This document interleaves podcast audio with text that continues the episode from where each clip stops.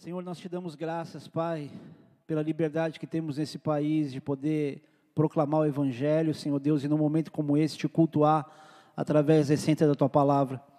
E eu te peço, Deus, que apesar de tantas reflexões que há nessa mensagem, que o Senhor nos conduza a ouvir a tua voz através disso e que a tua palavra, Pai, lida neste lugar, de fato possa penetrar no nosso coração e gerar as mudanças que nós precisamos. Senhor, glorifica o teu nome nessa mensagem, glorifica o teu nome neste lugar, glorifica o teu nome, Senhor Deus, em cada coração que veio aqui para te buscar e naqueles que, Senhor Deus, que vieram, mas não entendiam talvez nem o que estavam fazendo aqui hoje, que hoje tenham uma experiência contigo, Pai, em nome de Jesus. Amém. Queridos, é, eu tenho uma introdução relativamente longa e uma mensagem, em termos de texto bíblico e de explicação, é, relativamente curta.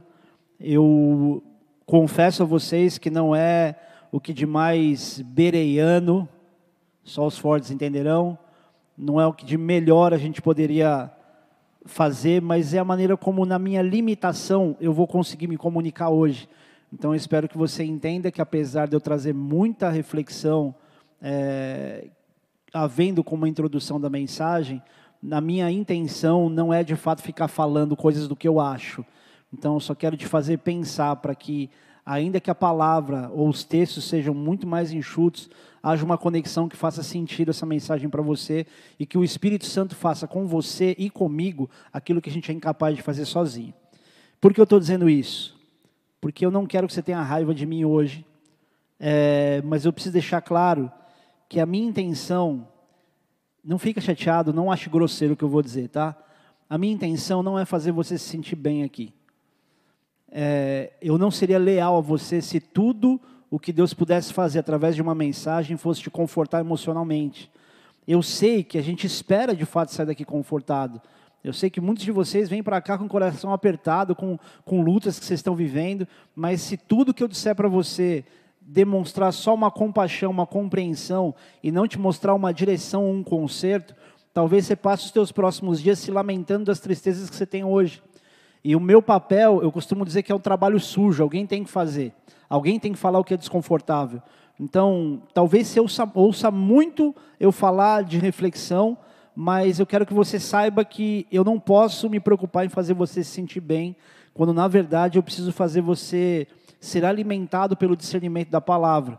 E se você, e eu acredito que você vai ter, se você tiver essa, essa visão madura e até essa coragem para me aguentar nos próximos minutos. Eu sei que você vai ser abençoado por isso. Tem um pregador muito conhecido que diz que uma boa mensagem, ela não é feita para você sair gostando do pregador. Ela é feita para você sair daqui dela triste com você mesmo. Então a mensagem só vai produzir um efeito de verdade se você, ao invés de olhar para quem pregou ou para o excesso do conforto, você olha para aquilo que te confronta para aquilo que mostra a tua realidade, admita, se renda a ela e fala: eu sei que para minha vida melhorar, para minha vida mudar, eu tenho que me render a isso, eu tenho que me consertar nisso. Amém? E aí sim essa mensagem vai produzir alguma coisa. Queridos, por muito tempo eu tive orgulho da minha denominação. Eu cresci numa igreja presbiteriana e não que a fama da igreja ou que esse orgulho seja fruto só do, do sentimento, mas aquilo que de bom também se via nessa igreja ou se vê nessa igreja, porque assim como os batistas, os presbiterianos, eles têm uma boa fama de ser apegados à palavra, e é por isso que é uma igreja tão sólida até hoje. Não creem naquilo que nós, pentecostais, nós não somos neopentecostais, naquilo que nós, pentecostais, cremos, da maneira como nós cremos. Ou talvez creem a mesma coisa, mas não da mesma forma. E e eu creio que muito do que eu recebi ao longo da minha vida me fez um cristão, pelo menos exteriormente, um bom cristão. Mas eu sei que isso não é o suficiente, porque não dá para sustentar o orgulho de crescer numa igreja cujo estudo da palavra é muito sério, é muito forte, mas quando se trata, se trata de expor a conduta da fé, de não ter vergonha da pregação mais extensa, mais, mais pública da tua fé, é, não é bom que seja um povo ou que sejamos um povo um pouco mais comedido, um pouco mais é, discreto e para não, para que, por que não dizer permissivo em alguns pontos? E eu não estou falando da permissividade como se exclusivamente a igreja de, a igreja presbiteriana ou as batistas ou as mais conservadoras e discretas sejam permissivos. Mas eu estou dizendo aquilo que eu vivi ao longo do tempo. Uma, alguns relacionamentos dentro da igreja meio confusos, para uma igreja que era muito severa em doutrina bíblica, algumas coisas que, pelo menos aonde eu fui criado, fugiam um pouco daquilo que deveria ser o ideal. E mais uma vez eu te digo, não é porque são eles, é porque a fama boa faz com que a gente tenha uma cobrança ainda maior. A palavra de Deus ensina isso, que a quem é muito é dado, muito é requerido. Então, eu só estou dizendo isso pela boa fama que essas igrejas têm, que as igrejas mais aprofundadas na palavra têm e aonde eu cresci. E porque essa fama é muito boa, as outras críticas elas vão ser creditadas ou debitadas também de denominações assim. Assim como nós também temos a boa fama de ser uma igreja evangelística, mas pecamos de maneira infantil, às vezes, em coisas muito básicas, em princípios de fé muito básicos. E não porque a gente queira, assim como eu digo, não porque a igreja onde eu cresci quisesse, mas talvez seja porque é o mal da igreja. A gente é visto pelas pessoas muitas vezes como uma igreja permissiva, é, como uma igreja de porta larga, onde tudo pode, onde o pastor faz casamento de sunga, né, fuma maconha antes de pregar, porque é isso que pensam da gente, não sei se você sabe. Né? Quando eu cheguei em Brasília, todo mundo com um monte de questionamento, né? Falou assim, mas vocês faziam esse tipo de casamento? Vocês pregam de sunga? Você é verdade que você fuma maconha antes de pregar? Falou, nem experimentar cigarro. Só vivi no meio de louco, mas nem experimentar. Mas é a fama que os pastores da Bola de Neve têm, de ser tudo maconheiro e que prega a liberdade da droga, sendo que a gente tem toda segunda-feira na igreja o ministério para ajudar pessoas que têm dificuldade para se livrar da dependência química. Então já fica, fica claro essa, esse ponto, tá? E, e eu entendo que no nosso caso, os nossos defeitos como igreja, eles são bons relevantemente bons, porque se tudo que as pessoas vissem num ministério como esse, esquisito, de nome esquisito e tudo mais, fosse só as coisas legais, a gente geralmente seria aceito muito mais pelos já cristãos do que por pessoas que entram na igreja às vezes sem nunca ter pisado numa igreja. Quanta gente a gente não vê se converter aqui que detestava a crente, nunca tinha pisado numa igreja e por alguma razão ou vai numa célula, ou então vem ao culto e, e, e cai essa, essa barreira e a pessoa começa a conhecer a Jesus, que é o ponto principal.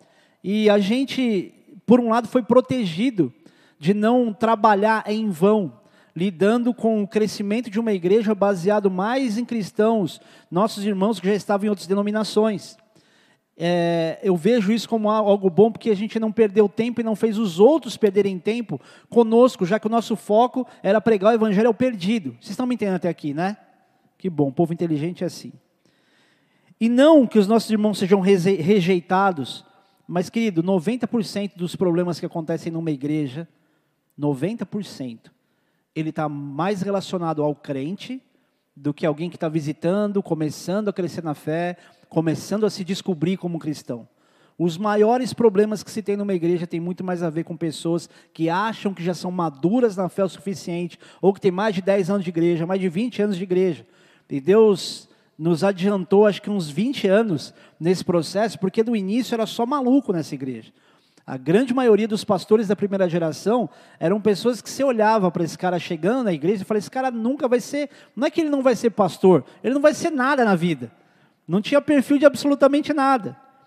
E, pessoalmente, querido, eu olho para todos esses critérios, essas questões da igreja, e eu fico triste é, quando a gente está tão apegado à nossa imagem, nossa fama de ser uma boa igreja, mas a gente pratica tão mal a palavra. Porque não é o conhecimento, mas é o que você faz com ele. E a igreja, ao longo dos anos, ela tem dito para as pessoas coisas que se parecem muito com o evangelho, que se parecem muito com a palavra, e até o que se prega sobre palavra, principalmente, não é colocado em prática. E por isso o cristão moderno, se é que eu posso dizer assim, ele tem sido, queridos, com perdão da expressão, tão fracassado. O cristão dos dias de hoje, ele está carregando muito a fama e pouco a prática. Eu lembro que em 2003, 2003 há só uns 20 anos atrás, eu lembro que eu fui competidor de, de, de, skate em prova de velocidade e eu, eu fiz, eu lembro que fiz um ano que eu fiz um monte de matéria, um monte de lugar. E aí eu lembro que eu sentei no tanque da área de serviço da, da onde eu morava e final do ano, né, aquela reflexão que você só faz quando chega o fim do ano. Que até o final do ano você está lá distraidão com a tua vida. Mas chega o final do ano você pensa, puxa, como foi o meu ano? Como se adiantasse alguma coisa, se fosse resolver alguma coisa com pedidos novos para o ano que vem. E eu lembrei de tudo que aconteceu de bom naquele ano. E eu cheguei a uma conclusão, e que eu me envergonho dela até hoje. Eu cheguei à conclusão que eu ganhei muita fama. Eu consegui é, realizar muita coisa pessoal, mas não tinha ganho uma pessoa para Cristo, no ano inteiro. Não tinha evangelizado consistentemente ninguém. E querido, desculpa te dizer, a igreja hoje também diz que as pessoas estão sendo evangelizadas. Evangelizei fulano, evangelizei ciclano. Não dá para você dizer que você evangelizou alguém porque você entregou um, um, folheto, porque você falou Jesus te ama. O evangelismo ele é muito maior do que isso. E ele tem que ser muito mais incisivo, profundo do que isso. Há 30 anos atrás, se você dissesse para alguém Jesus te ama, tinha algum efeito. Hoje, se você fala para alguém Jesus te ama, a pessoa olha e fala: Você é um crente banana, ele me ama mesmo. Eu já sabia. Né? E a gente às vezes está achando que está fazendo uma obra maravilhosa, não está fazendo nada. E eu lembrei que naquele ano eu falei: Jesus, não ganhei ninguém, não fiz nada. Eu falei só uma coisa para Deus: eu falei, Deus, se o Senhor for me usar de alguma forma, você não me deixa perder tempo. Porque foi o ano mais perdido da minha vida. E eu nunca mais esqueci. Porque o Espírito Santo me constrangeu a dizer: tudo bem, você realizou muita coisa, mas como igreja, com aquilo que você aprendeu, com o que você deveria fazer, o que, que você realmente fez? E essa igreja, esse ministério já existia. Bola de Neve já existe como ministério de evangelismo desde da década de 90, início da década de 90. É, conheci o, o, apóstolo Rina, na época o Rinaldinho, em 96, 98 a gente começou a se reunir, em 2000 chegaram os documentos da igreja e virou oficial. Então já havia um acontecimento, as coisas já estavam acontecendo, mas eu olhei para a minha história e eu falei: o que, que adianta eu ter crescido numa igreja onde eu tinha aprendizado da palavra, tinha consistência na palavra, tinha uh, os critérios de, de, de análise, de conhecimento bíblico, se eu tinha tão pouca prática de palavra. E a palavra de Deus também ensina que aquele que constrói a sua casa na rocha e na areia, eles, são, eles se diferem por uma coisa muito pequena, que é a prática da palavra. Aquele que constrói sua casa na rocha é o que praticou aquilo que ouviu, o que constrói sua casa na areia é aquilo que ouviu, concordou, aceitou, assimilou, mas não fez nada com aquilo.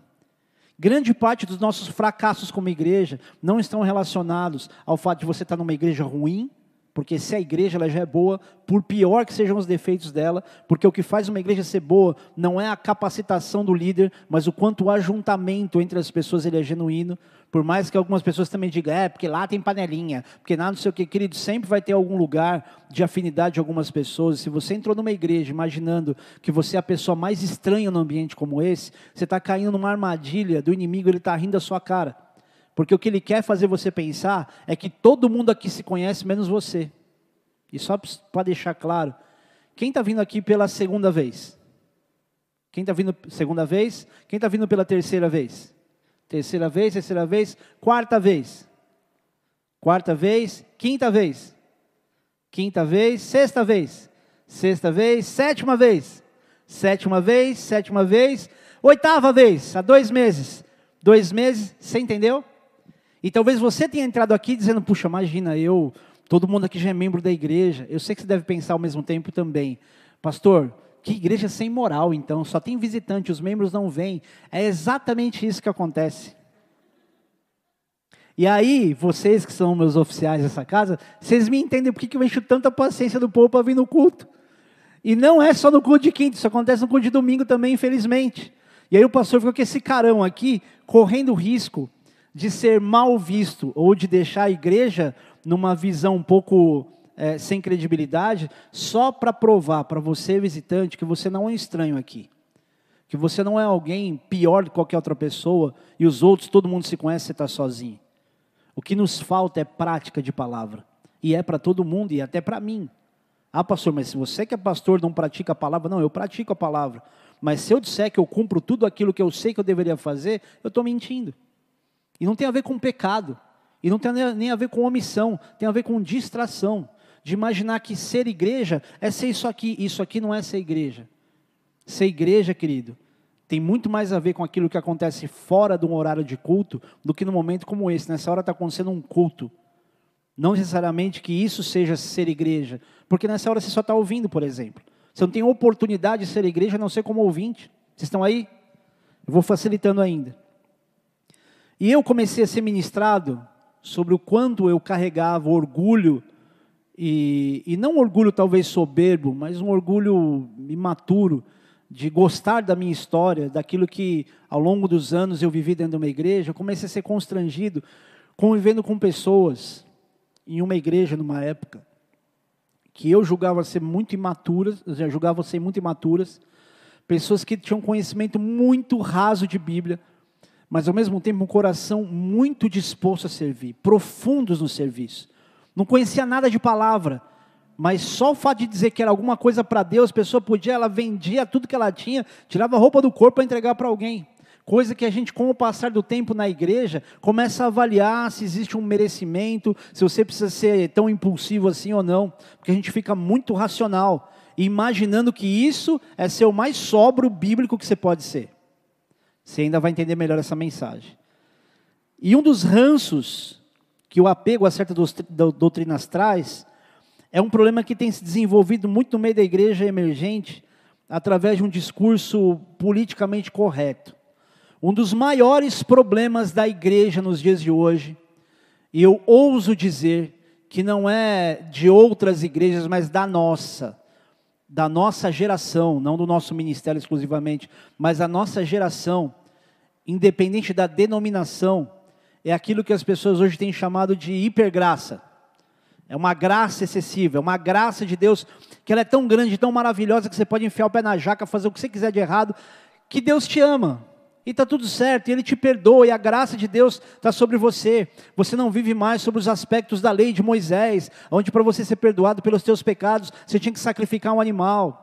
Você não vive mais os, os limites da lei que te obrigam a dar o seu dízimo, porque dízimo não é de Deus, não é da graça. Nós estamos na graça e dízimo é da lei. Querido, quem estuda um pouquinho a Bíblia sabe que dízimo, no meio, ou, ou como, como oferta que se entrega para Deus, vem antes da lei. Vem antes de Moisés. Você pode olhar para Abraão, você pode olhar para Jacó, pode olhar para Isaac. Antes de Moisés existir, já havia o princípio de dízimo. Só que as pessoas hoje, a igreja a aparentemente madura, a igreja moderna, que inclusive diz que é igreja, mas diz ao mesmo tempo que é desigrejado, começa a desconstruir as coisas para que o evangelho comece a ficar mais adaptável às vontades dela aquilo que é mais confortável para ela poder fazer ou rejeitar de fazer. Por isso é mais fácil dizer, não tem que dar dízimo. Ah, oferta eu entrego até mais do que o dízimo. Essa hipocrisia é tão ridícula que dá vontade de dizer, tá bom, nunca mais entregue uma oferta. Faz, toda vez que você for fazer uma oferta, separa ela junta para você entregar um dízimo. Só por saber que é uma regra básica de parâmetro e não de regra que você vai ser salvo ou não por ela, a pessoa já não quer, porque ela não quer assimilar regras.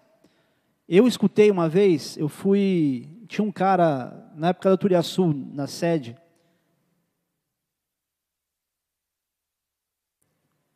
o Rina estava entregando uma palavra para a igreja, assim, todo mundo em silêncio. E tinha um cara sozinho no hall da igreja, porque a igreja lotava até o hall, até tipo a mesma coisa de ter cadeira lá na porta. E um cara gritando, e super espiritual, e pá, não sei o quê, mas ignorando o que estava sendo dito lá. E todo mundo olhando para mim, tipo, foca, você não vai fazer nada, né? Aí eu lembro que eu cheguei embaixo dele, porque ele era desse tamanho. Aí eu falei assim: Ô irmão, assim você mata a gente do coração. Pensei comigo. Ele vai se constranger, vai falar mais baixo e nada mais.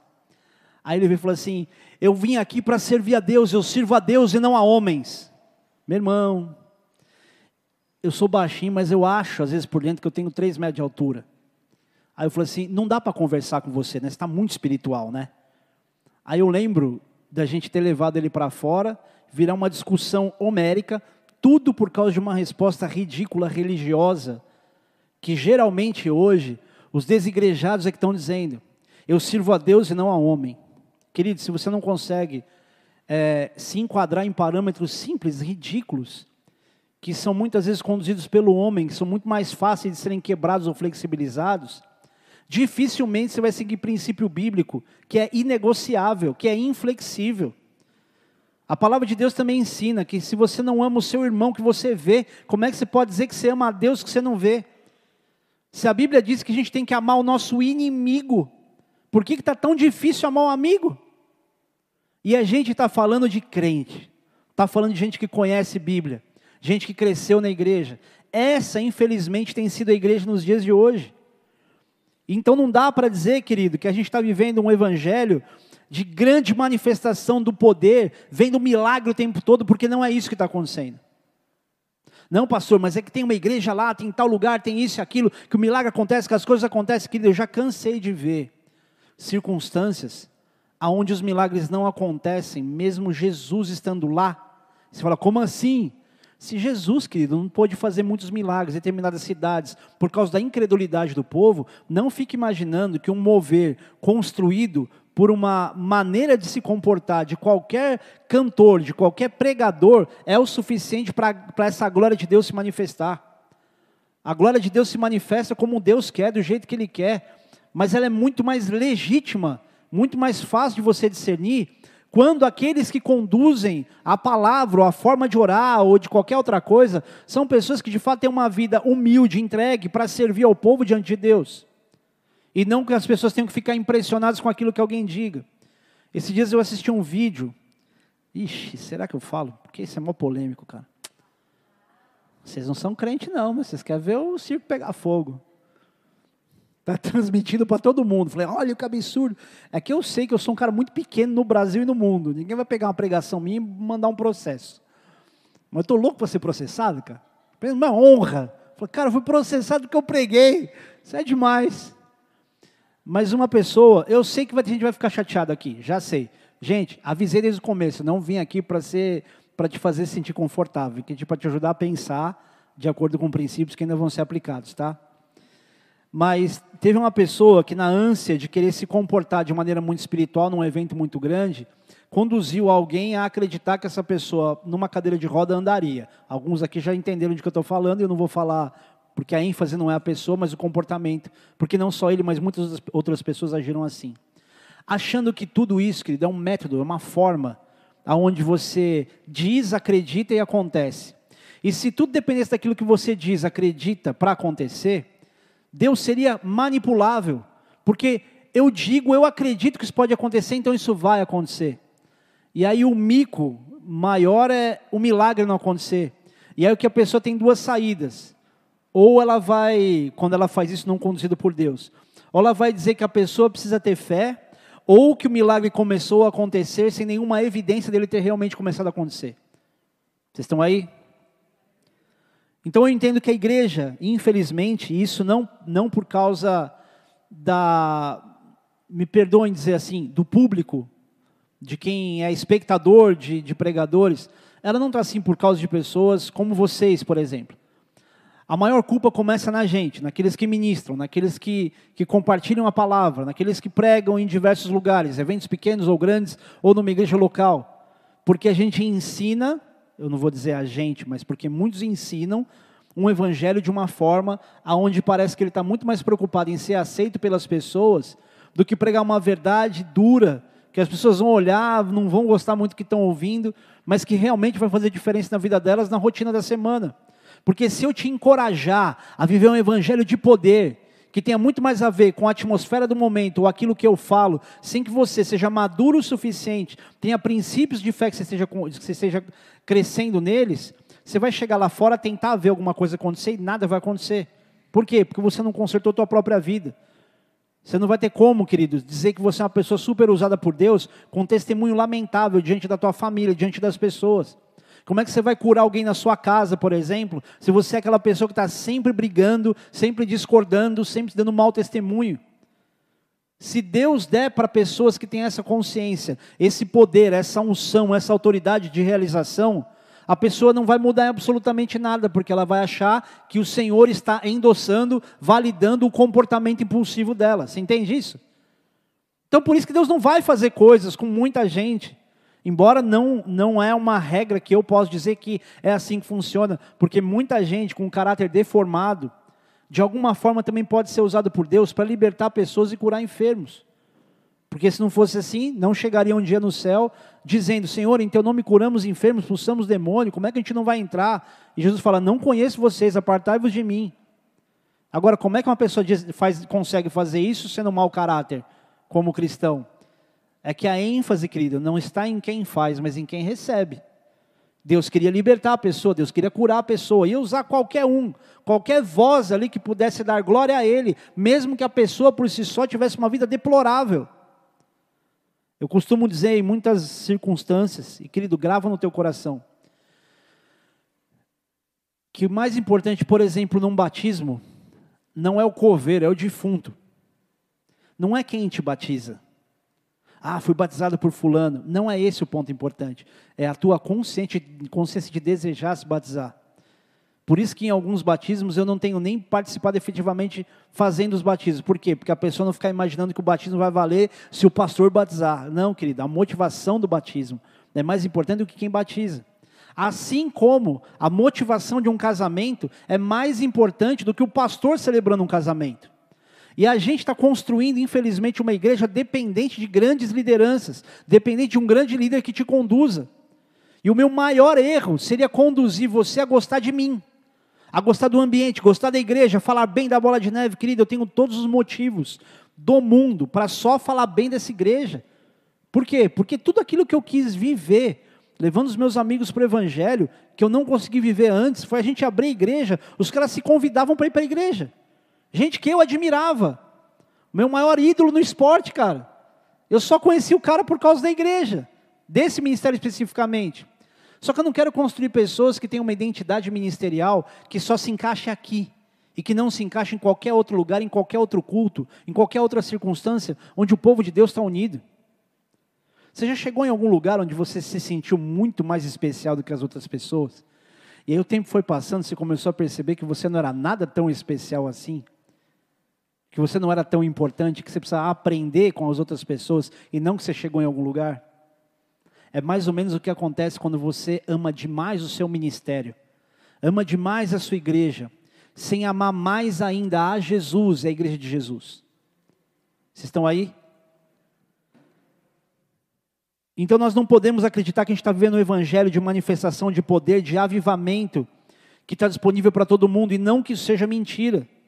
Mas a disponibilidade de toda essa graça de Deus, por si só, não faz com que esse avivamento, essa manifestação de poder aconteça em todo mundo ou com todo mundo.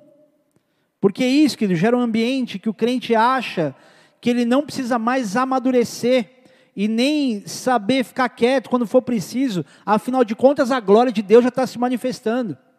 Quando as pessoas começam a viver muito mais o mover do que a maturidade, ela acha que basta ela ter sido crente, ter dado a vida para Jesus um dia, ela pode fazer tudo o que ela quiser.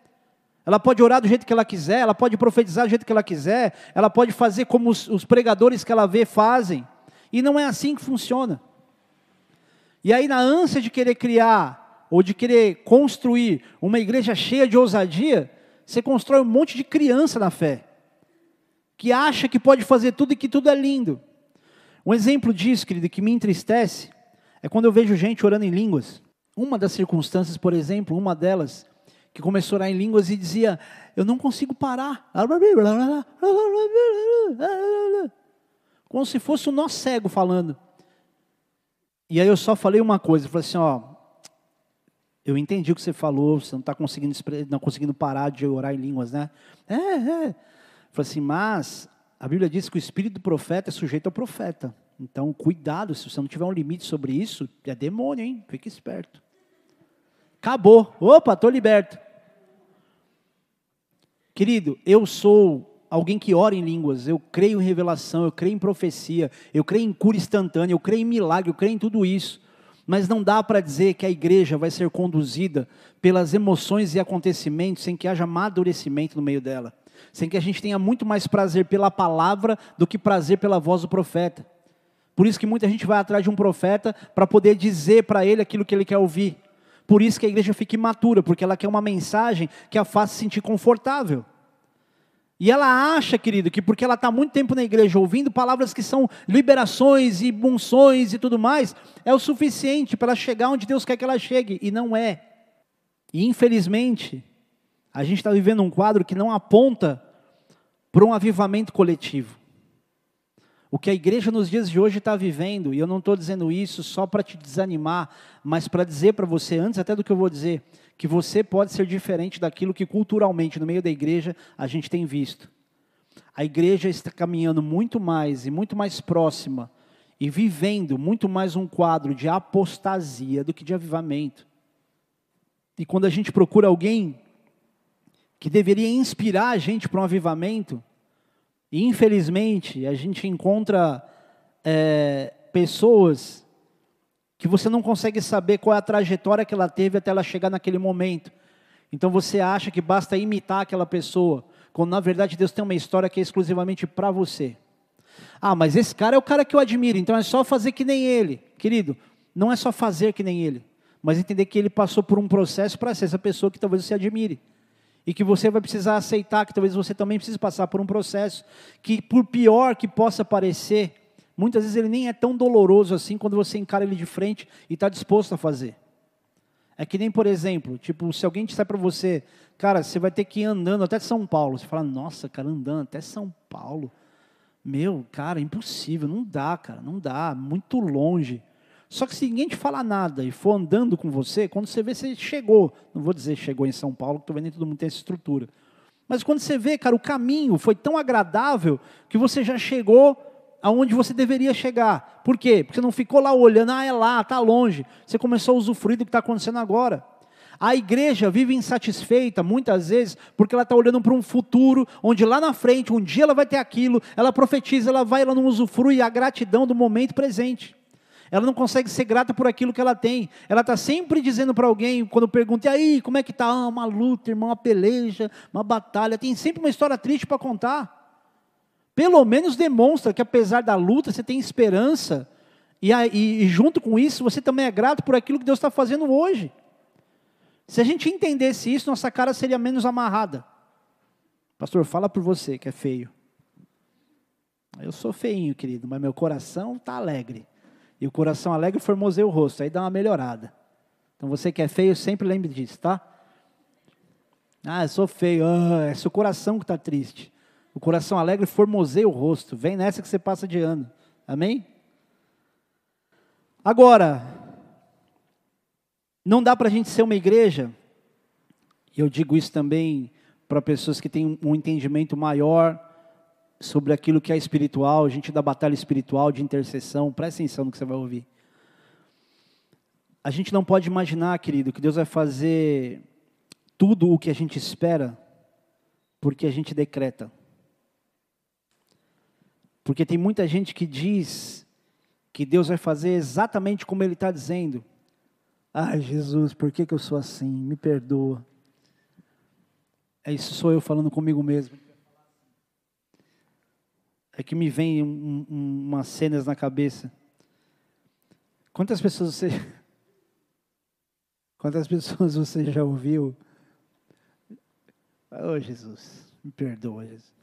Porque não dá nem para eu dizer que Deus é que quer que eu fale, porque não é, pode ser só eu mesmo que quero falar. Mas quantas pessoas você já ouviu dizendo, eu vou ser o presidente da república?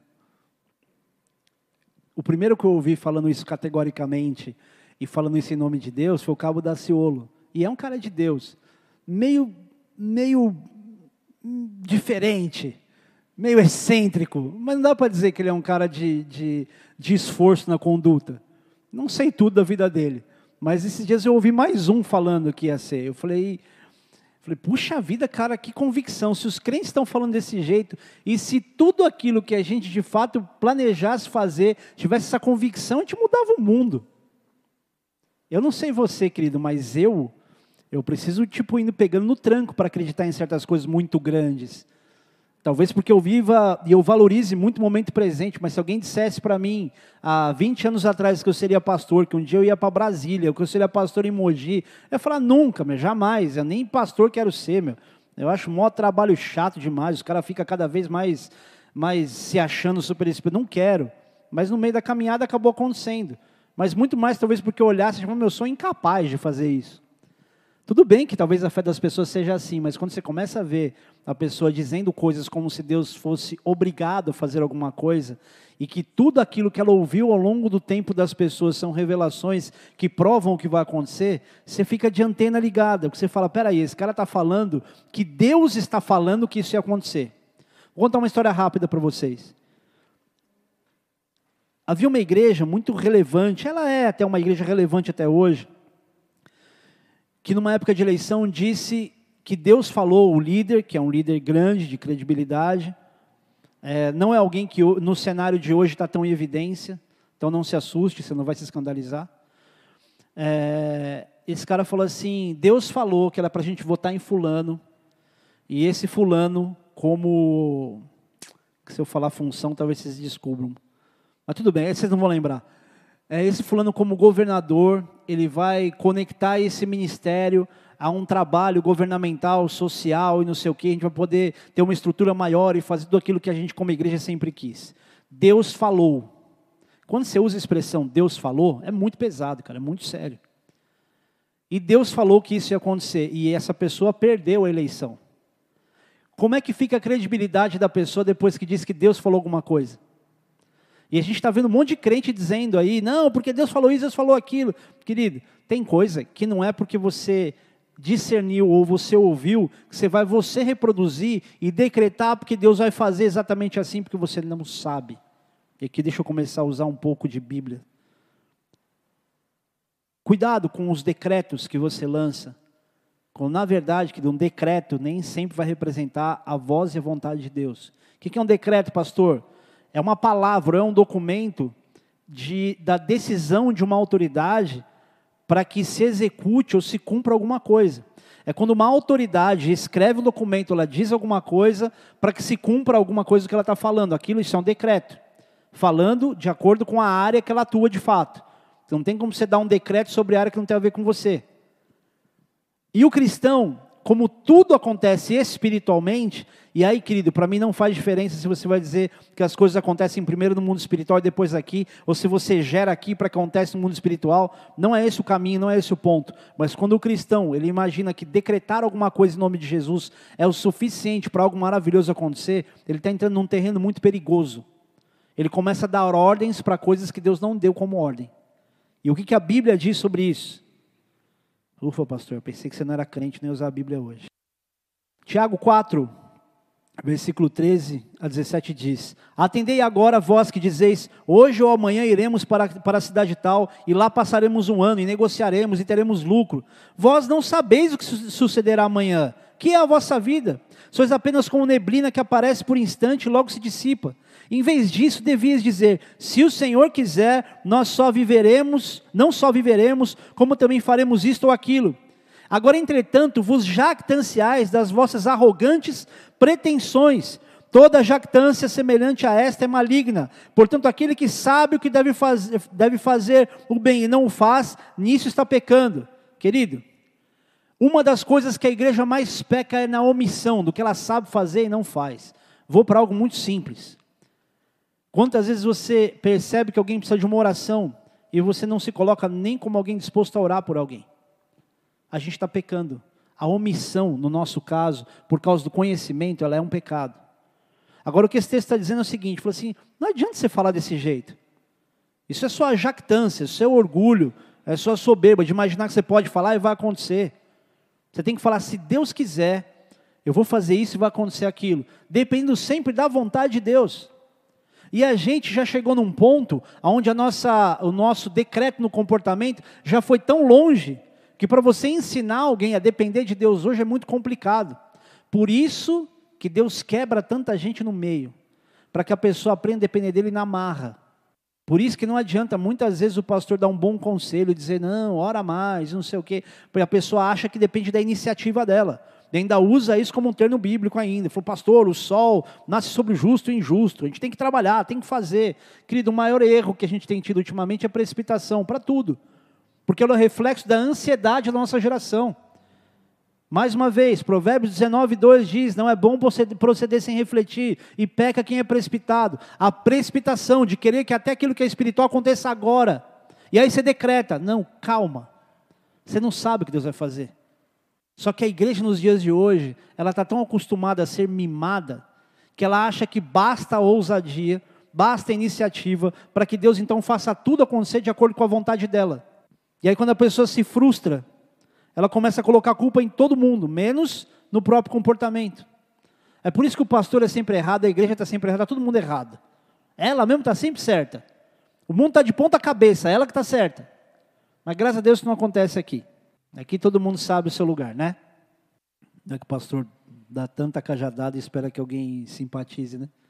Só que ao invés de entender assim, a gente tem corrido o risco de dizer que Deus vai fazer alguma coisa que a gente não pode garantir, e principalmente quando se fala de graça de Deus, como se a gente fosse capaz de entender a dimensão da graça, a gente acha que sabe tudo sobre ela. Vocês estão me entendendo?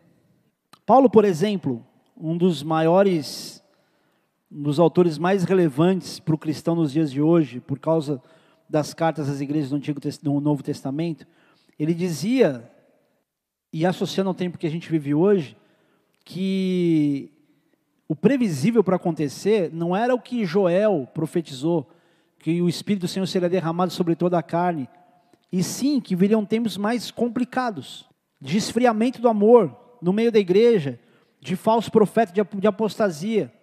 Olha o que diz lá na segunda carta de Paulo aos Tessalonicenses, no capítulo 2, abre lá. 2 Tessalonicenses, capítulo 2. Irmãos, no que diz respeito à vinda de nosso Senhor Jesus Cristo e a nossa reunião com Ele, nós vos exortamos a que não vos, des, vos demovais da vossa mente com facilidade, nem vos perturbeis, quer por espírito, quer por palavra, quer por epístola, como se procedesse de nós, supondo tenha chegado o dia do Senhor. Ninguém de nenhum modo vos engane, porque isso não acontecerá sem que primeiro venha a apostasia e seja revelado o homem da iniquidade, o filho da perdição, o qual se opõe e se levanta contra tudo que se chama Deus ou é objeto de culto, a ponto de assentar-se no santuário de Deus, ostentando-se como se fosse o próprio Deus. Não vos recordais de que, ainda convosco, eu costumava dizer-vos essas coisas, e agora sabeis que o detém para que ele seja revelado somente em ocasião própria. Até aí. De quem Jesus estava falando aqui? Da revelação do anticristo. Jesus, Paulo, da revelação do anticristo. Ou seja, não dá para a gente imaginar que a volta de Jesus está próxima e a gente já está vivendo algo por estarmos preparados. A volta de Jesus está próxima porque nós estamos despreparados. Se você olhar para, para, a parábola das dez virgens, o fato de serem dez virgens já esperando o noivo, a gente está falando de cinco que mantiveram ali o seu azeite, mantiveram a lamparina acesa, e outras que saíram para comprar mais. Se você pensar que essas cinco são pessoas que sabem o que é o noivo, sabe o que é esse encontro, e vai ter cinco que não vai encontrar, a gente já começa a olhar para a gente e dizer: peraí, então eu preciso ser mais vigilante. Porque hoje, para o desigrejado, eu não quero aqui ficar metendo a boca em desigrejado, porque tem desigrejado que é uma fase. O pessoal está numa fase de cura. Ela, ele ama a igreja, quer estar. Ele não é alguém que discorde de tudo, ele só não sabe como é que ele faz para se, se engedrar de novo no ambiente da igreja, porque ele cometeu algum pecado, enfim. Mas muitos desses estão colocando as pessoas que exortam os outros a vigiar como sendo religiosos. Ah, porque você é religioso. Não, querido, eu estou falando para você não fazer isso, isso, isso, porque isso te distrai. Você deixa de ser a noiva prudente para você ser a noiva distraída, que sabe quem é o noivo, sabe que vai ter esse encontro, mas tipo, não, peraí que eu vou comprar mais. Alguns, alguns estudiosos dizem que esse momento, eu não entrei no texto, mas que esse momento onde essas virgens elas vão comprar alguma coisa é justamente o tipo de comércio que vai se haver que vai haver nos dias do anticristo, da revelação do anticristo, onde a pessoa só vai poder comprar e vender se ela tiver a marca da besta na sua mão ou na sua testa. É mais ou menos o que a gente está muito próximo de ver acontecer através de implantação de chip. Se é chip mesmo, querido, eu vou dizer que o chip só vai ser um selo de um comportamento que ele já existe, porque é o sistema do anticristo, não apenas o sinal.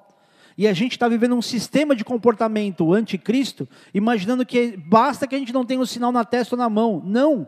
é o comportamento, é a cultura, é a maneira como o cristão está olhando para as coisas hoje, imaginando que ele pode fazer tudo que todo mundo faz.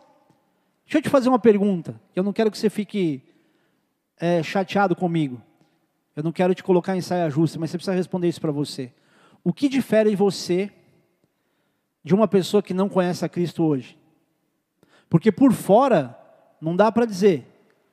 Até porque tem crente que às vezes se veste de um jeito hoje que dá vergonha. Falou, filha, desculpa, esse decote no umbigo, não dá para você imaginar que se a pessoa mais. Ou mesmo. Ah, eu ia falar de homens aqui, mas não dá, porque eu vou colocar alguns em calça justa. Não é por mal, gente. É a moda dos dias de hoje. Mas o crente hoje, ele é diferenciado pelo quê? O que, que você pode dizer? Isso aqui me diferencia das outras pessoas. Se você entra no seu trabalho com a mesma cara amarrada que todo mundo, se você acha que você pode fazer o que todo mundo faz, beber o que todo mundo bebe, ai pastor, tá vendo? Essas coisas aí que eu não gosto. Não, é que você não está maduro para renunciar absolutamente nada por causa de Jesus. Não é renunciar por causa da bola de neve, por causa do pastor. Sempre, não, não faça isso por mim. Mas se você não entendeu que existem condutas que é muito melhor você renunciar e acertar pelo excesso do que errar pelo detalhe, você não está maduro na fé. Porque renúncia é daquilo, inclusive, que é bom. Porque o que é ruim é libertação. E tudo que envolve grandes acontecimentos de Deus na tua vida e através dela envolve renúncia. A gente falou isso uns cultos atrás, inclusive o casamento, que as pessoas elas almejam tanto, ah, eu quero alguém, quero alguém para amar, quero ter alguém e tudo, mas você vai ter que renunciar. Por mais legal, mais linda que seja a sua história de amor. Pode olhar para qualquer casal exemplar que você conheça, pergunta para eles, vocês não têm renúncia um com o outro? Tem coisa que você só faz por causa dela que você não queria fazer, e o contrário, é exatamente assim.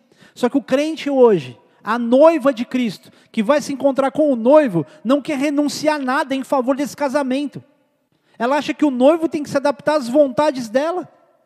Por quê? Porque a cultura hoje ensina assim, direitos iguais. Querido, eu não estou falando de marido lavar louça. Não vai deixar você menos homem. E tem gente que usa isso, tá vendo? O marido tem que ser colaborador. Não é dessas coisas bobas que eu estou falando. O marido pode fazer até a tarefa toda de casa, mas se o comportamento da mulher não for de bom senso, de maturidade, entender o papel do homem no casamento, ela vai ter um frango ao longo dos anos. Por isso, tanta infidelidade conjugal. Porque todo mundo se descaracterizou. Adultério, deixa eu te falar uma coisa: não é só quando alguém sexualmente traz outra, trai outra pessoa, é quando alguém muda o formato do próprio comportamento no casamento. Isso já é adultério. Quando o marido agride a mulher, quando a mulher, por sua vez, também desmoraliza o marido. Isso é adultério. Não é só sexual. É mais pesado o sexual? Claro, porque envolve uma questão pública, física, envolve ligação de alma. Mas isso não anula aquilo que em adultério já acontece muito em relacionamento. Por isso que eu estou dizendo que, a gente está mais próxima da apostasia do que das bênçãos da graça. Tudo porque é um discurso demagogo, onde tudo é amor, porque Jesus era amor, ele amava as pessoas, ele andava com prostitutas, ele andava com ladrões. Querido, Jesus não andava com prostituta nem com ladrão. Ladrão e prostituta ia atrás dele. É diferente. Não, aqui, ó, isso aqui é meu clã, só os maloqueiros, só a galera da rua. Ele não rejeitava aqueles que se achegavam, só que é impossível alguém se achegar a Cristo e continuar sendo a mesma pessoa. Então, quando eles se achegavam a Cristo, havia transformação. E o que, que o crente hoje está sustentando? Que precisa haver essa aceitação coletiva de tudo, de qualquer comportamento, de qualquer situação, como se isso fosse suficiente para você dizer que isso é o amor de Deus. Só quem não tem filho, e alguns infelizmente que têm, é que tem essa visão medíocre, imatura, infantil do que é o amor de Deus. Porque quem tem filho sabe que a maior prova de amor ao teu filho é corrigi-lo para que ele não sofra longe de você coisas que você tem que ensinar quando está perto. Você não vai ter que dar umas palmadinhas, pastor, dá uma palmada, querido, não é espancar uma criança. Qualquer pai e mãe maduro vai concordar comigo de que você nunca bateu no seu filho com amor e não querendo, com força você sempre dá, uma, dá uma, uma palmada muito mais moderada do que às vezes a tua raiva por alguma circunstância te faria dar. Você dá aquela palmada que mais assusta. Você fala, nossa, nem, dá vontade de falar, nem doeu. Às vezes até doeu mesmo. Mas ele falou: não, fiz nada que escandaloso. Mas é para a criança assustar, para ela olhar, tipo, meu Deus, existe alguém batendo no meu traseiro, tem alguma coisa errada acontecendo. Então eu fiz algo muito feio. E eu não estou dizendo que a única forma de você lidar com a, com a educação seja dando palmada. Se você tem condição de dar aquela intimidade no seu filho, ainda que seja por medo, querido, isso não é o maior problema quando você sabe o seu limite de comportamento de, de homem e mulher maduro. Por quê? Você acha sempre que o teu filho, querido, ele vai ter pessoas super solistas que o amam muito para sentar e explicar para ele, ó, deixa eu te explicar. Eu estava pensando em te demitir, não sei se eu vou, mas é que você, então assim, você roubou dinheiro da empresa, você sabe que é errado, não sabe? Você acha que todo mundo vai tratar ele assim? Você acha que ele vai chegar no quartel e o sargento vai chegar para ele vai gritar, dar uma voz de comando, vai assustar, e falar, oh, desculpa, desculpa, não queria te assustar. Ele vai chegar atrás de você, na sua orelha, e berrar na sua orelha. Você vai sentir os perdigotos passando pela sua orelha. Até o dia que você se forma e você vê a nova turma de soldados chegando, vê o sargento gritando e rindo atrás do cara, e você fala, ah, era isso que ele fazia comigo. Quando eu estava no quartel, eu fui da polícia aeronáutica. Você imagina como eu já sou folgado, o que, que eu não era como polícia aeronáutica. Os caras ficavam com a mão para trás, assim, sentado no pátio. Você passava quatro, cinco horas esperando na, na junta de alistamento lá para te chamar, fazer alguma coisa. E a gente ia. Eu não fiz isso, mas os meus amigos faziam. De pisar nos dedos do cara e falar assim: tá na praia, tio? Você quer um suquinho? Tudo que você podia fazer para intimidar as pessoas, você fazia. Eu já contei para vocês que eu fiz, acho que sei lá, umas 200 pessoas perderem reservista. Mas esse não é um assunto para uma pregação. Insiste, galera. É. Deixa, vai. No final a gente conta. No final a gente compra. Isso, querido, é a imaturidade da igreja. A gente tem sido uma igreja infantil, imatura, por conta de, de falta de princípios como esse. A gente está achando que Deus tem que nos conquistar, para que então a gente vá ver se a gente vai servir a Ele ou não. Sabe por que, que Jesus ele convocou os doze, talvez tenha um, se não me engano, que veio mais espontaneamente, não lembro se foi André agora. Por que, que ele convocou os doze? E por que, que ele não deixou que os doze fossem voluntários, vendo algum milagre, falou, nossa, eu vou te seguir. Porque muitos queriam seguir a Jesus. Jesus tinha de fato muitos seguidores, mas bastou ele dizer, você vai ter que comer minha carne, beber meu sangue, já espanou todo mundo, sobrou os doze. Muita gente seguia, admirava, viu os milagres. Mas aqueles que ele chamou, ele disse: Você vai, eu estou te chamando, pronto, acabou. Não é se você acha que você deve ir, estou afim, tomei uma decisão espontânea, sou um voluntário. Porque na primeira situação difícil, a pessoa ia considerar que talvez ela tenha se precipitado sendo voluntário na obra de Deus, seguindo Jesus. Que afinal de contas todo mundo quer matar. Então, peraí, ó, eu ia, mas agora não vou mais. Não, eu estou te mandando, estou falando para você ir. Jesus não tem, querido, um voluntariado para o nosso chamado, que a gente vai se a gente tiver afim. Ele já chamou. Ele é o Senhor, Ele é o Rei. E a gente fica aí relativizando se a gente vai se envolver com alguma coisa que, que se relaciona à igreja e servir pessoas. A gente fala, não, mas eu já faço a obra de Deus. Tá, aonde? Vamos ser sinceros. Aonde é que você serve pessoas? E aonde é que você aprende a servir pessoas por uma conduta que é teórica e não prática? Quer um exemplo prático disso? Olha a quantidade de cantor, ou de advogado, ou sei lá o que, de pessoas que começaram a descobrir os talentos, os dons que ela tinha por causa da igreja. Tudo que você vê nos dias de hoje em relação a talento, tem alguma coisa aí que fala, mas essa pessoa teve alguma experiência numa igreja. Quanto cantor famoso fala, não, eu comecei cantando na igreja, comecei cantando na igreja. Aí um dia ela começa a acreditar que o talento dela é algo tão sobrenatural, tão dela, tão dela pessoal e não dado por Deus, que ela acha que ela pode fazer o que ela quiser com o talento que Deus deu. E o diabo usa isso, fala assim: ah, é, agora é minha vez.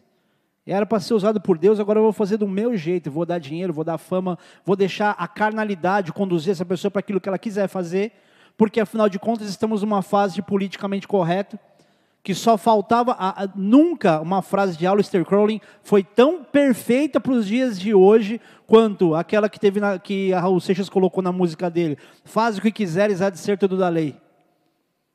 E é exatamente assim que o cristão quer se comportar, imaginando que a graça é uma liberdade exacerbada. A graça, querido, é algo tão maravilhoso. Deus nos deu talentos, presentes, libertações, salvação pela graça. E é algo tão maravilhoso que não dá para você brincar com isso. Quando você entende a profundidade da graça de Deus, você não fica relativizando e dizendo, tipo, não, isso é coisa da lei. Não, não, a graça, ela veio sobre mim porque Jesus morreu na cruz pelos meus pecados.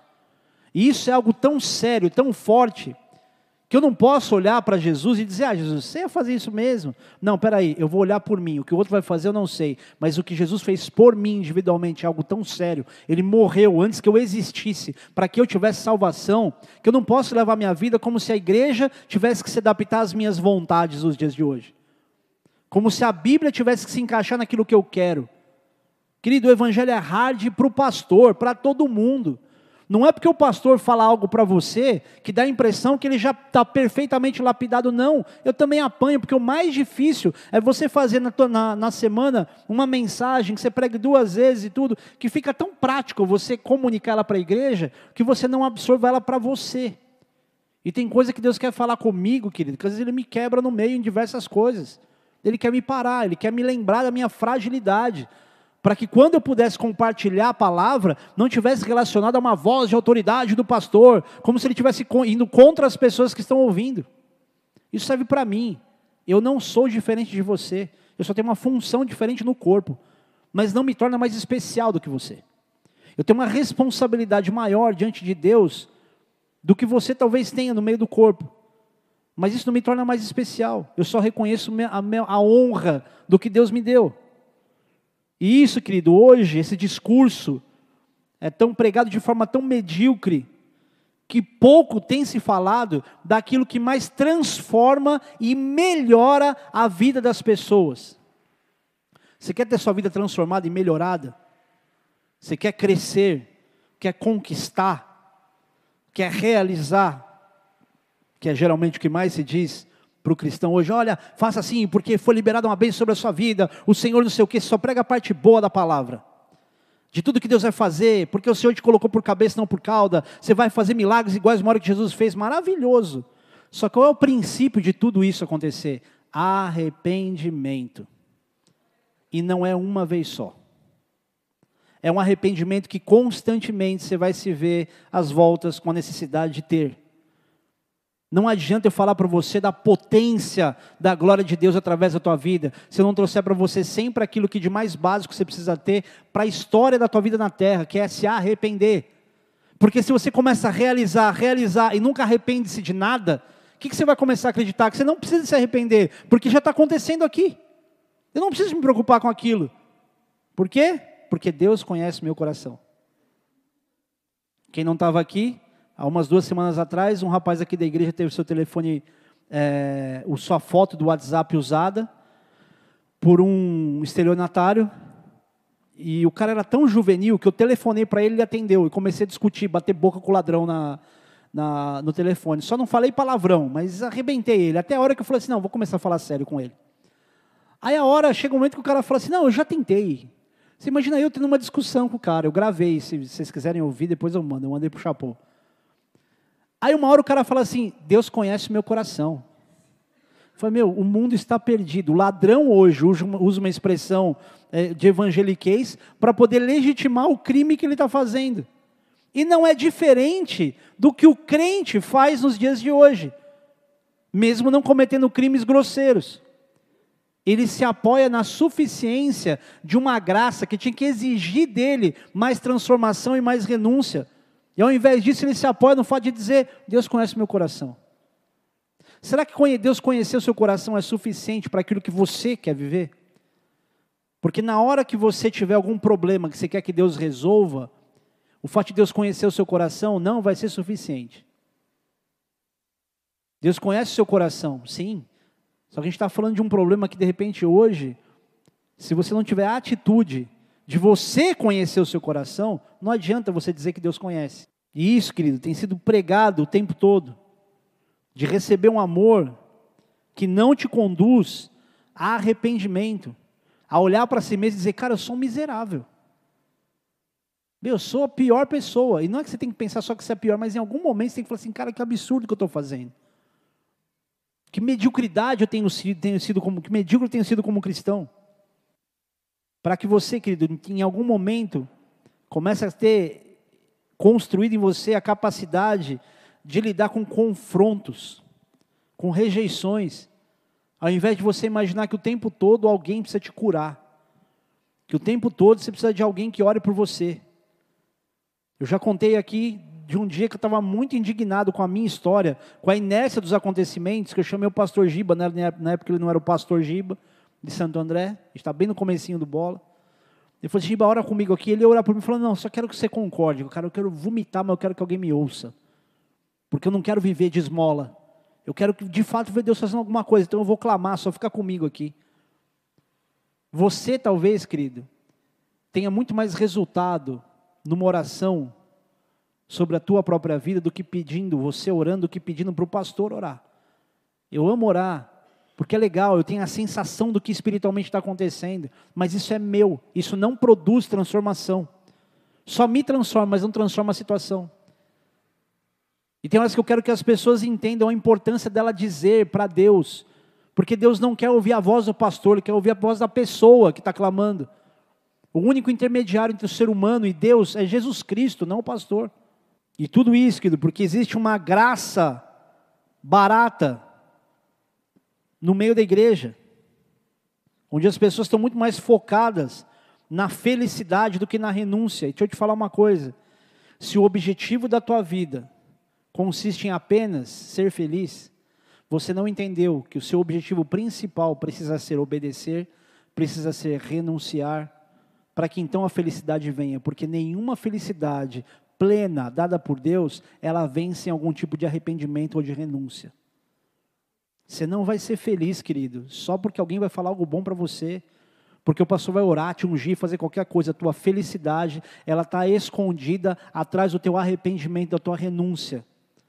Está escondida atrás de uma atitude difícil que talvez você tenha que ter.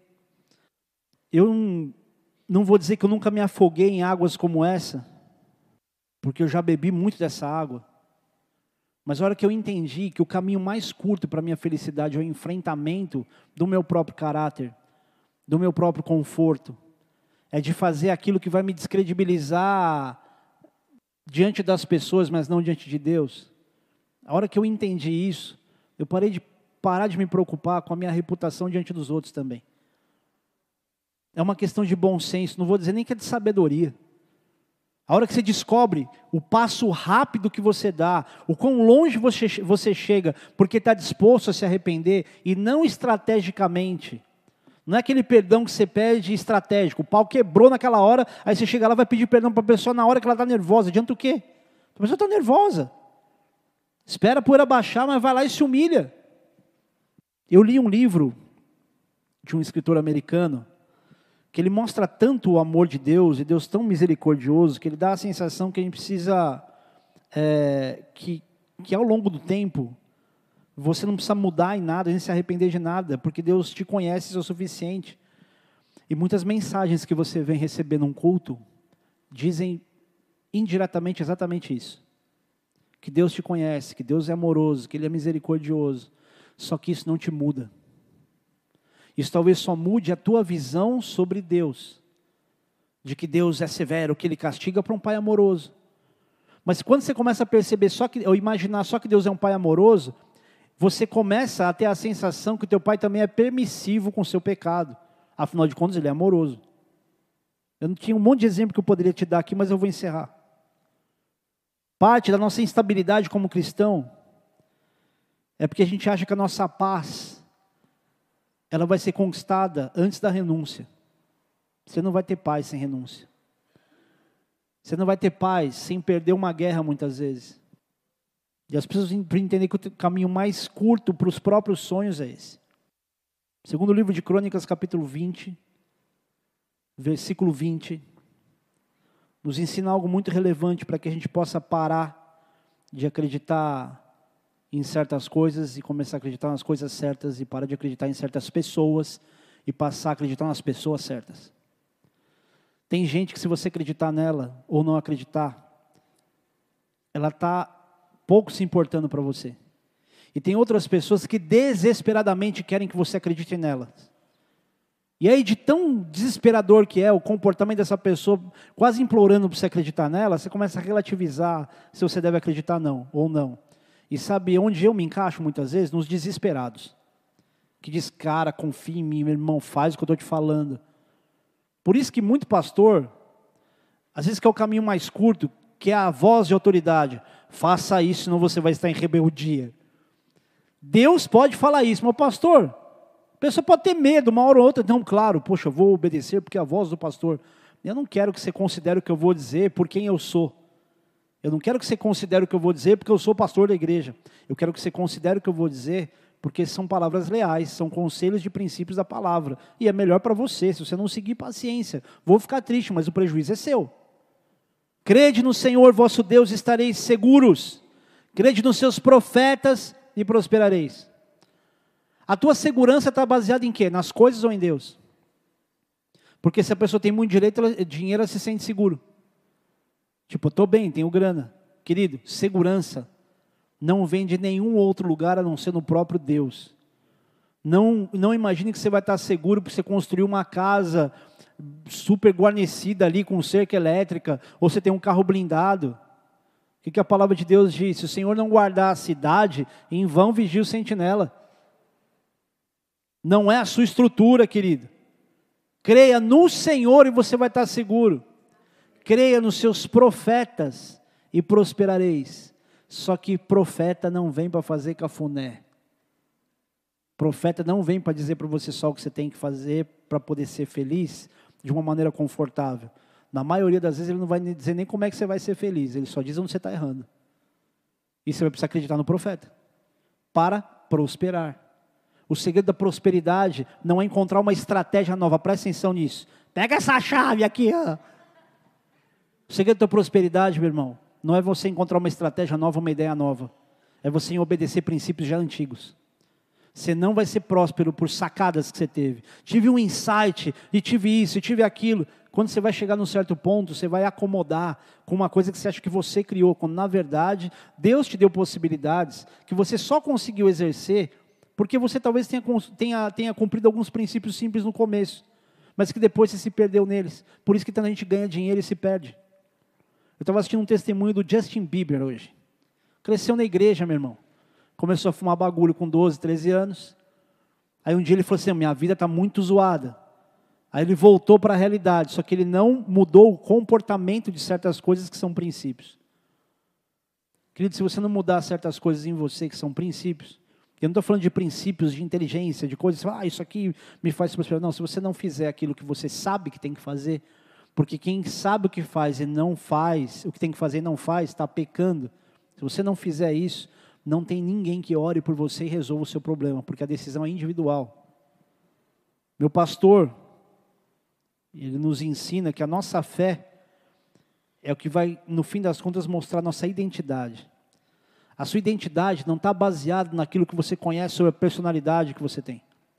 A tua identidade vai ser definida pelo tipo de crença, de fé que você tem. Você não dá para dizer que você é nada sem que a tua fé seja provada com atitude. Porque o que prova a tua fé são as suas atitudes de fé.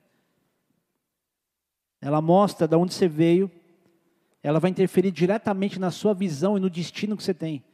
Eu não gostava muito dessa palavra, mas quando fala de destino como direção e objetivo para algum lugar, eu começo a aceitar. Mas tudo isso baseado na sua fé. A sua fé vai dizer quem você é. E não é a sua fé na religião. É a sua fé em Cristo. É a sua fé na palavra. E isso faz a gente lembrar de onde a gente saiu. E onde a gente precisa chegar. Vai criar parâmetros e padrões morais que vão te impedir de se afundar na lama da cultura de hoje. A nossa fé, querido, diz como a gente vai poder influenciar quem estiver cercando a gente? E só para encerrar, a verdade é que se esse desconforto não for nesse momento para você uma culpa sua, então ele pode ser uma ótima oportunidade para um cenário de novos milagres. Se tudo que você está vivendo agora não for culpa e consequência dos seus erros, da sua imaturidade, o que já é uma ótima oportunidade Se esse cenário, querido, não for isso, ele só vai ser uma oportunidade, uma janela aberta para você ver milagres acontecendo. Só que isso começa em você. Suas maiores revoluções não vão acontecer por uma palavra liberada de alguém. Suas maiores revoluções vão ser vividas por aquilo que você está disposto a enfrentar porque você está cansado. Eu estou cansado de ser assim. Quem está acompanhando um cara no Instagram, que ele está fazendo um, um, uns vídeos dele, ele diz, assim, cansei de ser gordo. Um, eu estou. O que, que eu achei interessante nisso? Ele não cansou de ser gordo por uma reflexão e tudo, ele cansou, foi algo nele, tipo, não aguento mais. Eu preciso fazer alguma coisa. Se você hoje não olhar para algumas áreas da tua vida e dizer, eu não aguento mais, eu preciso fazer alguma coisa, Daqui 10 anos eu vou estar aqui sentado, eu vou estar aqui falando, você vai estar sentado, desesperado, quase me perguntando, sentado em silêncio, pastor, como é que Deus pode mudar a minha vida?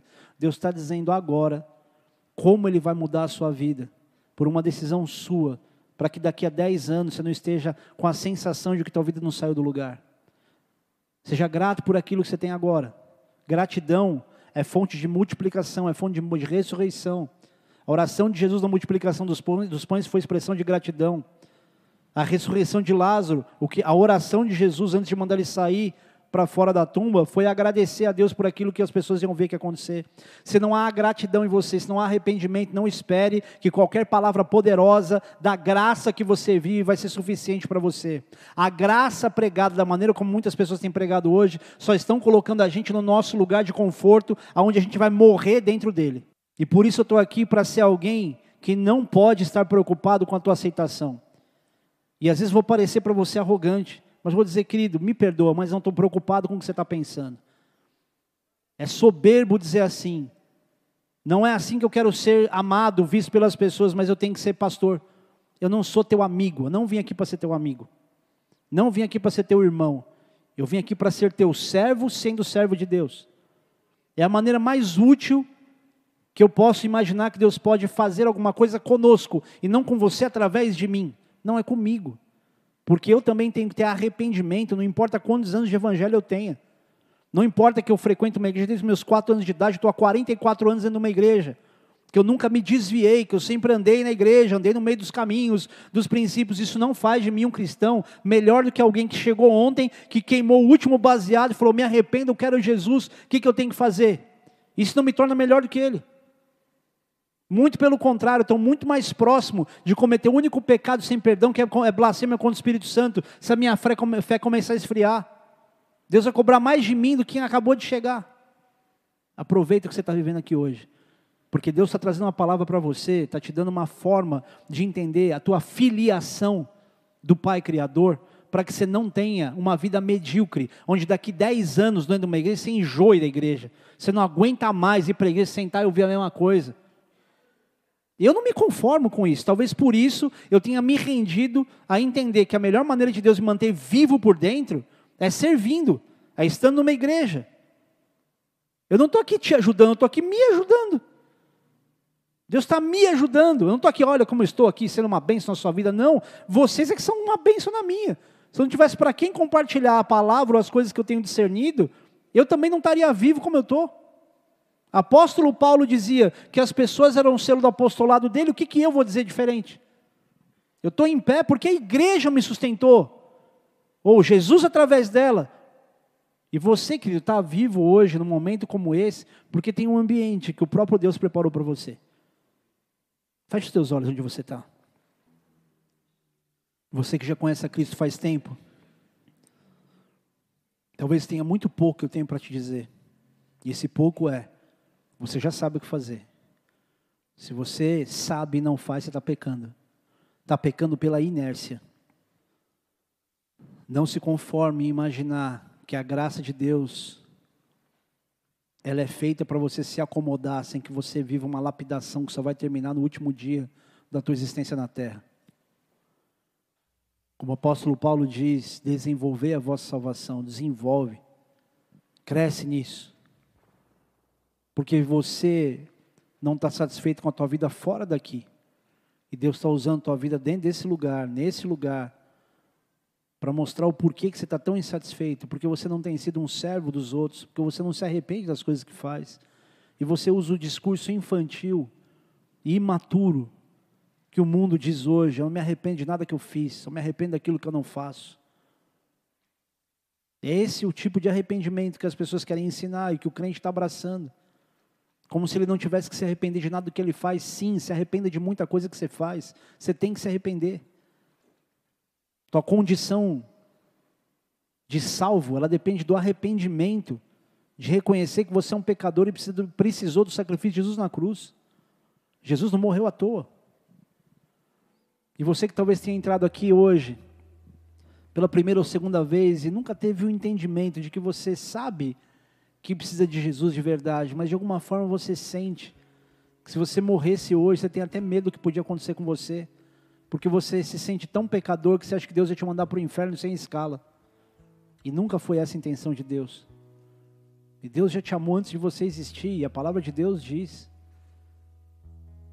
Porque Deus amou o mundo de tal maneira, de uma forma tão inexplicável, que enviou seu único filho Jesus para que todo aquele que nele crê não pereça, mas tenha vida eterna. E se você hoje se render, se arrepender dos seus pecados e crer no sacrifício de Jesus, você vai receber vida eterna. E antes dela chegar, você vai ter uma vida que, por mais problemas que você tem, ela vai fazer sentido quando Deus participa dela, porque você sabe que os seus sofrimentos são temporários. Essa leve e momentânea tribulação produz em você um eterno peso de glória. E se você quer entregar a tua vida a Jesus, eu quero te ajudar nisso. Quero só que você repita uma oração onde você está. Você que está em casa, a mesma coisa. Todo mundo na sua sala, no seu quarto, estiver junto com você. Se alguém não confessou a Jesus como Senhor e Salvador, faz essa oração, porque ela é a oração mais importante da sua vida. E não é que você precisa repetir o que o pastor vai falar, eu só quero te ajudar a entender o que você precisa confessar diante de Deus. Aproveite que toda a igreja aqui vai repetir e diga isso. Diz assim: Jesus, eu sei que eu sou pecador e eu me arrependo disso. Perdoa os meus pecados. Me perdoa. Me lava nos meus pensamentos, nos meus sentimentos, nas minhas emoções. Porque de alguma forma eu sei que Jesus Cristo morreu naquela cruz para me lavar de todos os meus pecados e me lavar com o sangue dele. Jesus, eu nem sei o que tudo isso significa, mas de alguma forma eu sei que o Senhor morreu na cruz para que eu pudesse ser salvo. E a partir de agora, eu quero declarar que Jesus Cristo é o meu único e suficiente Senhor e Salvador. Espírito Santo, entra no meu coração e me enche da tua presença. Amém. Pai amado, eu oro pelos meus irmãos, te agradecendo, Senhor Deus, porque o Senhor criou, o Senhor criou essa oportunidade para que pudessem confessar o Senhor, Pai. Como é maravilhoso Deus ver isso de perto, como é é fora do comum entender, Senhor, que isso é a salvação para a eternidade. Porque não é pela competência dos seus filhos, Pai, e isso sim é a tua graça. Mas eu suplico, Senhor Deus, para que eles queiram te conhecer além daquilo que eles estão conhecendo visualmente hoje. Que eles não se conformem, Senhor Deus, em se relacionar contigo por causa de um ambiente, de um lugar, ou de uma pessoa que fale mas que eles desejem, Senhor Deus, te conhecer e ver, Senhor, o Senhor sendo revelado, Pai, a cada momento que se propõe a te buscar, não apenas dentro de um prédio como esse, mas nas suas casas, na rua, no carro, em qualquer lugar. Que comecem a ter, Senhor Deus, uma sede por te conhecer. E que saibam, Deus, que o Senhor os ouve, e não os ouve porque merecem ser ouvidos, mas porque o Senhor nos ama. Em nome de Jesus Cristo. Amém.